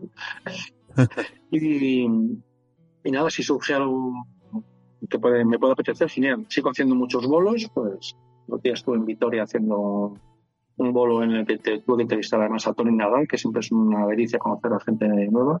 Ajá. Y cosas así, ¿no? Presentaciones y lo que fuere. Vale. Ahora vamos con el rinconcito cultural del programa, donde al invitado yo le pido que nos recomiende o bien una peli o una serie, un libro, cualquier cosa cultural que hayas visto o hayas leído o hayas tenido entre manos últimamente que te haya llamado la atención y que nos quieras recomendar. Bueno, yo de, película mmm, me gustaría recomendar, como siempre, Interestelar, que supongo que lo habéis visto todos, pero es que la, la he vuelto a ver esta semana pasada. Hacía como dos años que no la veía, creo que es la tercera vez que la veo, y acabé hasta llorando y todo de lo buena que es esta película. Si te gusta la ciencia ficción y te gusta las cosas bien hechas, si te gusta la buena música de, de acompañamiento, etcétera. Son un track maravilloso. Y si te gusta, no sé qué te sorprenda. La he vuelto a ver y, y creo que es una de mis películas favoritas. Ajá. No sé si es la que más, incluso en estos momentos, que yo soy muy de cine clásico. Mis hijos les ponía maquinista general de pequeño y los hermanos más y cosas así. Bueno, pues Interestelar creo que la volveré a ver dentro de un año o dos años y volveré a disfrutar de ella y a llorar con ella. Ajá. Libros, pues podría. mm, Tengo muchos amigos que escriben libros, por ejemplo, Francisco Narla es un escritor gallego eh, que es piloto también, piloto de compañía aérea, y que ha escrito muchos libros, por ejemplo, eh, Asur, sobre los vikingos en Galicia, que era fascinante, o Donde aullan las colinas, sobre unos romanos que en el siglo I matan un lobo en Asturias, una loba en Asturias, Ah. y el lobo, eh, la pareja de, de esa loba, les persigue hasta Roma. Entonces, es bueno, unos planteamientos de libros que, que me han gustado mucho. Bueno, eh, eh, esos son, por ejemplo, de cine y televisión, eh, perdón, de cine y libros, pues eso es lo que podría recomendar en estos momentos. Vale. Y ahora es... Cierto, no Sí. espera, y de película, de película, eh, el otro día vi el- la película Asbestas y me ha puesto los pelos de punta, ¿eh? y ha estado dándole vueltas a esa película Asbestas, eh, que se estrena estos días y tal, y que está en cartelera, eh, me ha impresionado y creo que es un peliculón en el que van a dar muchos premios a muy buenos actores. Ajá. Pues tomo nota para ir a verla. Te decía Ramón que ahora viene el espacio donde yo te cedo la palabra a ti para que tú me preguntes a mí lo que quieras saber de mí, lo que quieras, alguna reflexión o lo que te apetezca. Este es tu espacio. ¿Cómo te has metido, cómo te has metido en esto? Bueno, eh, me lo, me lo preguntan casi todos los invitados esto, pero bueno, eh, yo antes hacía, bueno, sigo haciendo un programa de fútbol, un podcast de fútbol, llevo ya seis temporadas haciéndolo, y de vez en cuando traíamos eh, gente para entrevistar, gente del mundillo, pues eh, periodistas o entrenadores, cosas así, y disfrutaba un montón haciendo entrevistas. Y entre unas amigas que me liaron y que me, me calentaron la cabeza para que me pusiera por mi cuenta hacer esto, pues me, me eché la manta a la cabeza y pa'lante. Y aquí estoy, eh, haciendo un poco lo que puedo, como, como puedo. ¿Y te gustan los podcasts? ¿No te gusta? ¿Te gusta? Sí, sí. ¿Les escuchas podcasts? Sí, escucho un montón. Yo escucho por mi trabajo, que trabajo en una fábrica a turnos. No voy a decir las ocho horas porque mi jefe se podría enfadar, pero bastante tiempo de, de escucha de podcast ahí, más luego en trayectos en coche, como decías tú y así. O sea, soy bastante oyente de podcast, sí. ¿Y lo que más gusta de podcast? Eh, ¿La radio? Eh, ¿O te gusta más la televisión? Eh, ¿Otra cosa? Yo televisión apenas eh, no la enciendo. O sea, apenas veo televisión. Comercial, sobre todo. O sea, si veo, veo algún contenido a la carta en plataformas y así. Pero televisión convencional, no, apenas la consumo. Y ¿Y has estudiado, has estudiado algo que tenga que ver con esto o no? nada, nada. Yo he estudiado mecanizado de metal. Ajá. Así que esa es mi formación. Todo esto lo hago como sé. O sea, como ha surgido. No, no, no tengo ningún, ningún estudio, ninguna preparación sobre periodística, vamos a decir. Ajá. Hace poco me entrevistó también otra persona, bueno, el sentido de la birra, que era lo mismo, que tampoco era... Sí, sí, Ricardo Moya, muy... Sí, sí, Ricardo Moya, que no tiene nada que ver con el mundo del periodismo, vamos. Sí, Eso. sí.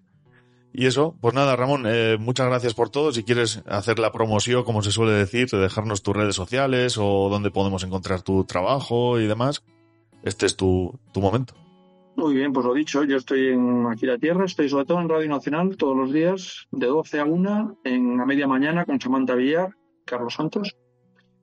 Y también me puedes ver, eh, bueno, el que está en Castilla y León, los viernes a la una y media en, el programa de Cristina Camel. Vamos a ver. Y bueno, pues ya me leeréis en, mis sitios. Eh, estoy también en Twitter, eh, Ramón Arangüena eh, en Twitter y Ramón Aranfan en, en, en más redes, vamos, en las que en Instagram, en bueno, en 20.000 sitios ando por ahí. Tampoco mm, soy muy de redes, soy más de meterme en las redes y mirar, pero bueno, pues por ahí andaré si queréis seguirme, ¿vale? Muy bien, pues muchísimas gracias por pasar por aquí, por este ratito tan agradable y un auténtico placer. Igual, venga, hasta otra. Hasta luego. Que vaya bien, Agur. Gracias, Agur, bye.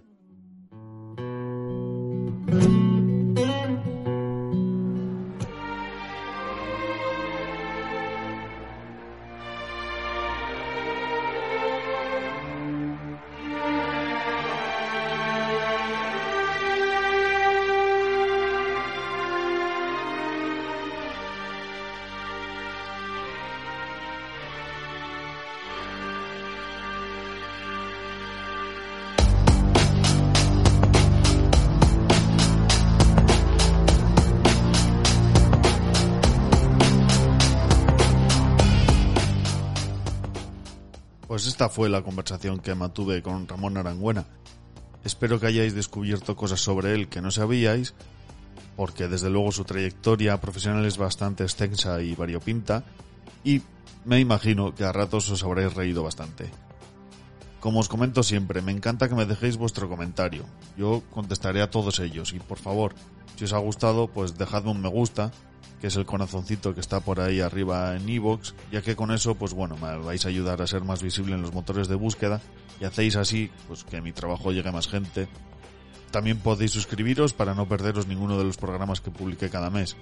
Para acabar, os dejo por aquí las redes sociales del programa. En Facebook estoy como a micro descubierto, en Twitter como arroba a microdescu y en Instagram podréis encontrarme como a micro descubierto. Como forma de contacto, si sois un poco más tímidos o queréis mantener el anonimato, tenéis el correo electrónico a microdescubierto.gmail.com a vuestra disposición. Esto ha sido todo.